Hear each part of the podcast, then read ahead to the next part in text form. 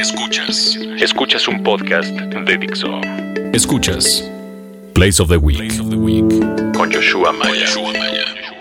Por Dixo. Dixo. La productora de podcast más importante en habla hispana. Hola, muy buen día, muy buena semana. Escuchas de Place of the Week.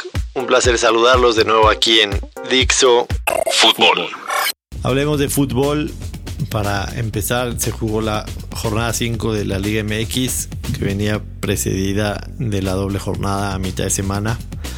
Y me parece, eh, primero que nada, eh, correcto destacar el buen nivel que se ha mostrado, independientemente de, la polémica, si, si goles quiere decir buen nivel o, o simple y sencillamente los goles no tienen nada que ver con el nivel, pero yo, yo me parece que aunque en la jornada se, registraron 37 goles y a media semana más de 30, el nivel de la Liga MX está eh, siendo bastante bueno, mucho mejor de lo que habíamos tenido en los torneos anteriores.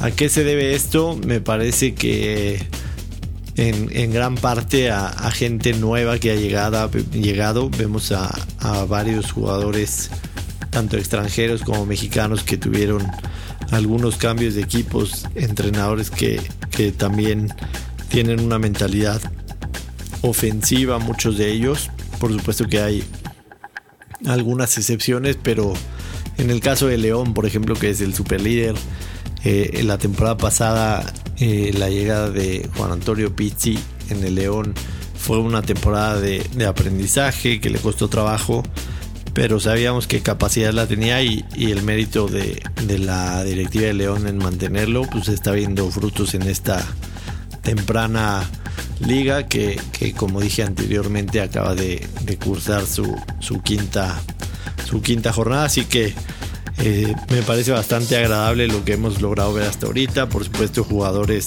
muy buenos que, que también llegaron. En el caso de Guiñac, de Funes Mori, lo que vimos ayer de, los refuerzos del Toluca, que también son, son gente nueva, se está adaptando rápido y eso hace que, tengamos un, torneo bastante atractivo.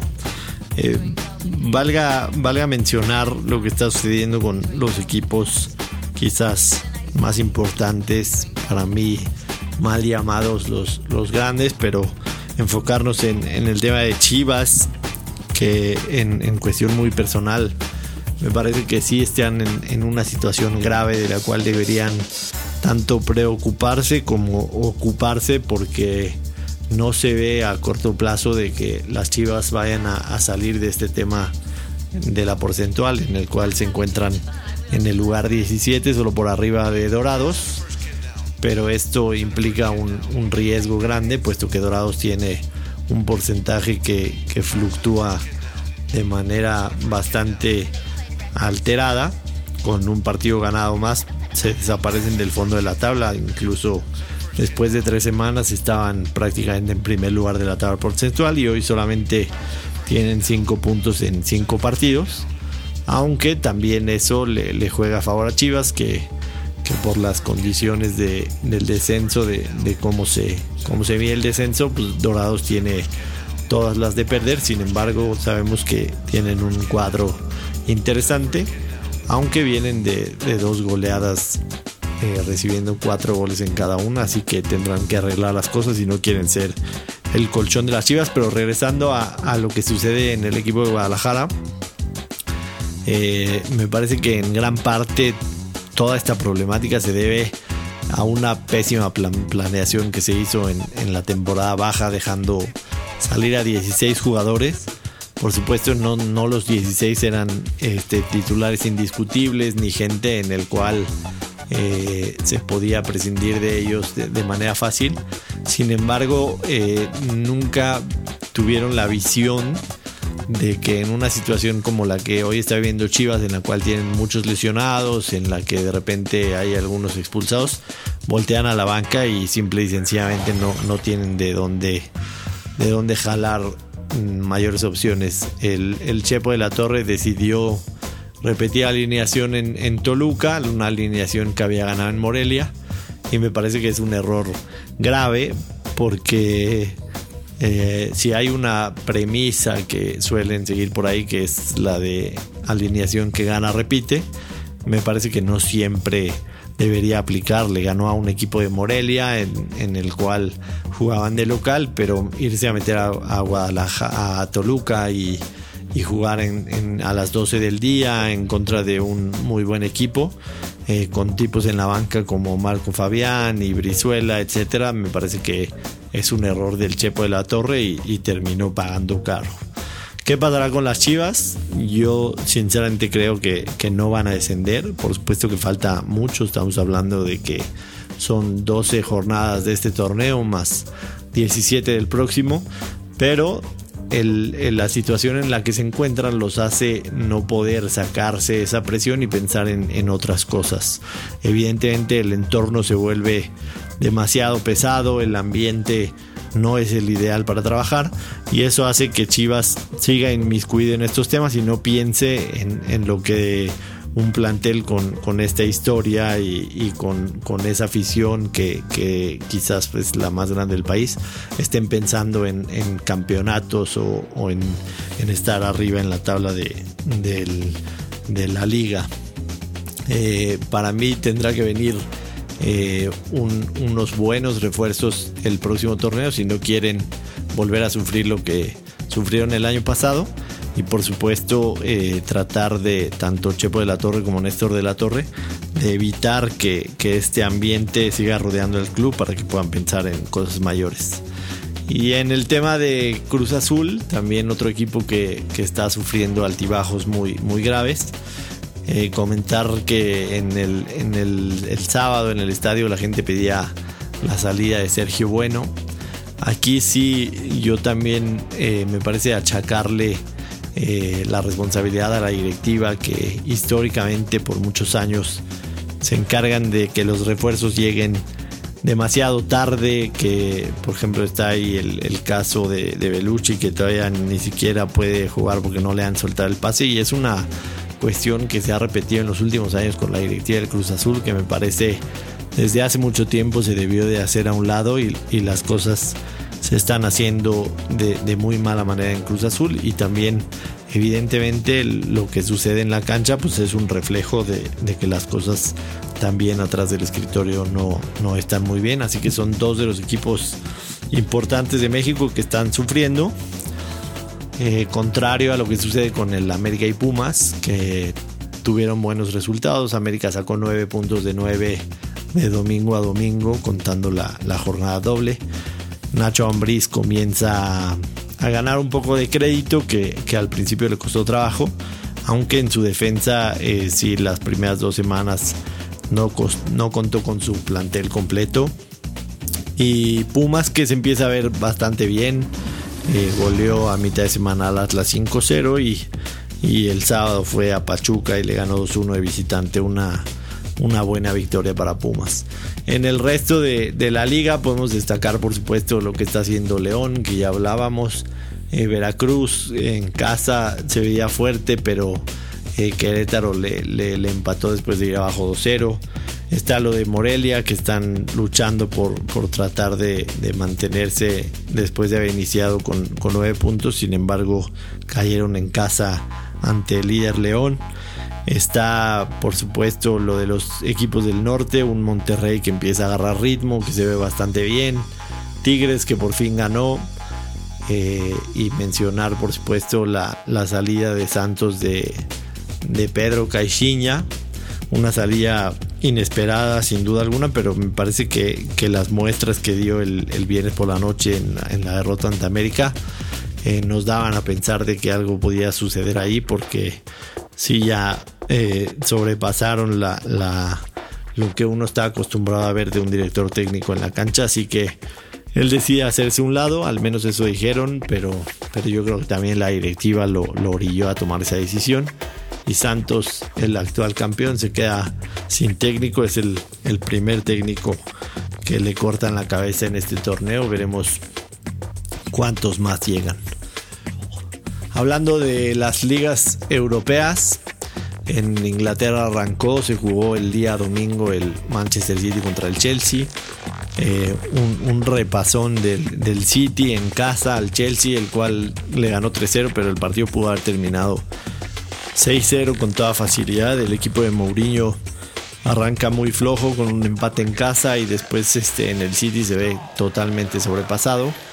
Problemas extra cancha con, con la, doctora y, me parece que Mourinho y el papel ese que, que también se dio en el Real Madrid le está volviendo a pasar en, en un equipo que se ha vuelto importante en Europa. Así que el Chelsea con problemas y, si sigue Mourinho eh, siendo un, protagonista tanto dentro como fuera de la cancha, eh, me parece que a nadie le va, le va a ayudar eso. Así que buen arranque de, la liga inglesa, principalmente para el Manchester City y el, y el Manchester United también que, ganó 1-0 el, pasado viernes. Se mantienen por ahí en el liderato de la tabla. Y por último, mencionar el, Barcelona que jugó la, Supercopa de España el día viernes, perdió 4-0 en, el nuevo San Mamés. Eh, hoy se juega la vuelta, por, ya por, cuestiones de grabación, pues no, no puedo dar el resultado de la vuelta, tampoco comentar el partido, aunque este podcast salga a la luz el día martes. Pero tanto para el Barcelona, que podría ser el, el equipo más omnipotente de Europa, actual campeón de la Champions, como para cualquier otro equipo, darle vuelta a un 4-0 es, complicado, más si, si sucediera que el Bilbao meta un gol, eh, necesitarían 6, así que será una afrenta dificilísima para, para tratar de conseguir ese famoso sextete de, de seis títulos en, en Europa en, en, un año. Veremos qué, qué sucede en este partido, que como digo, eh, ahorita no lo puedo comentar porque no ha sucedido y mañana pues ya que escuchemos el podcast todos sabremos el, resultado. Para mí el Barcelona no le dará vuelta, pero, pero en el fútbol no hay nada escrito. Fútbol americano. Nos pasamos un poco a hablar de NFL. Arrancaron los primeros partidos de pretemporada independientemente de que ya se había jugado el partido del Salón de la Fama y algunos resultados eh, que, sabemos de antemano no se podrían tomar como, como definitivos por ser apenas la, primera semana, pero eh, por supuesto los ojos estaban puestos en, algunos novatos. Hablar de, Marcus Mariota, el, coreback de, de, los Titanes de Tennessee, que arrancó eh, el, partido con una intercepción y un fumble que fue regresado a anotación. Sin embargo, terminó con, con un buen este. Terminó con un buen eh, eh, número, completando 7 de 8. por, en contraparte, Jameis Winston de, de, Tampa Bay también tuvo una presentación aceptable. Sí es cierto que, le interceptaron también un pase, pero terminó con 9 completos de, 19 envíos. Me parece que, es aceptable para lo que se puede esperar de estos novatos. Y este, en otros resultados, digamos que, también se, suscitaron, Baltimore ganó en un partido increíble a, a Nueva Orleans 30-27 en los últimos segundos. Detroit se vio muy bien en casa contra los Jets. Green Bay le fue a ganar a Inglaterra a su casa. Eh, este partido no nos llame la atención si, si se juega el próximo 7 de febrero del 2016 en San Francisco. Podrían ser sin duda alguna dos de los más eh, favoritos a, disputar el título. Dallas que perdió en, San Diego, un San Diego que recién acaba de renovar a, a Philip Rivers. Y destacado también, por supuesto, el, el encuentro entre Denver y Seattle, que Denver fue a ganar a, Seattle. También en Filadelfia eh, volvimos a ver jugar a, Tim Tebow, algo que muchos pensábamos no, no, sucedería. Pero fuera de los resultados de la pretemporada, dos situaciones que, que causaron demasiada polémica en la semana. La primera, la de Gino Smith, que la semana pasada se vio enfrascado en una gresca en el vestidor con un jugador y termina con la mandíbula fracturada que lo alejará de 6 a 10 semanas. Es increíble que esto suceda en, un equipo de NFL, me parece, por más eh, palabras que busco, Eh, a lo mejor el adjetivo sería bochornoso, pero es eh, de verdad algo que, no entiendo cómo, cómo, puede suceder y, es simple y sencillamente tratando de buscarle una explicación cuando el jugador no tiene la cabeza en donde debería estar. Eh, tanto uno como el otro no, no, no entiendo cómo puedan suscitarse esas cosas, pero Gino Smith se perderá al menos 10 semanas, de 6 a 10 semanas y veremos cuándo regresa a los Jets, una temporada en la cual se esperaba que diera el estirón. Y otro tema que parece ser interminable, eh, Tom Brady vuelve a asistir a los juzgados para, para ahora sí que volver a ratificar que él no tuvo nada que ver con el tema de los valores desinflados y no sabemos hasta cuándo se vaya a detener esto, pero es un tema que se ha vuelto por demás escabroso.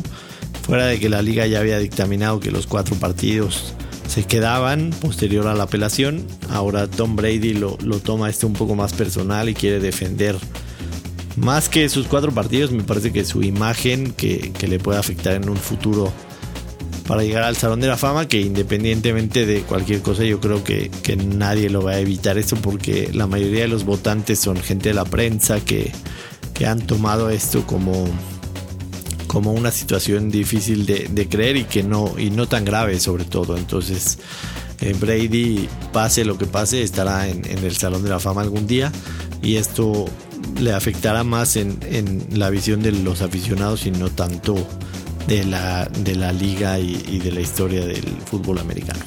Béisbol. Nos pasamos a hablar de béisbol rapidísimo. Eh, la semana pasada se jugaron series importantes y, y, que podrían haber definido un poco el rumbo.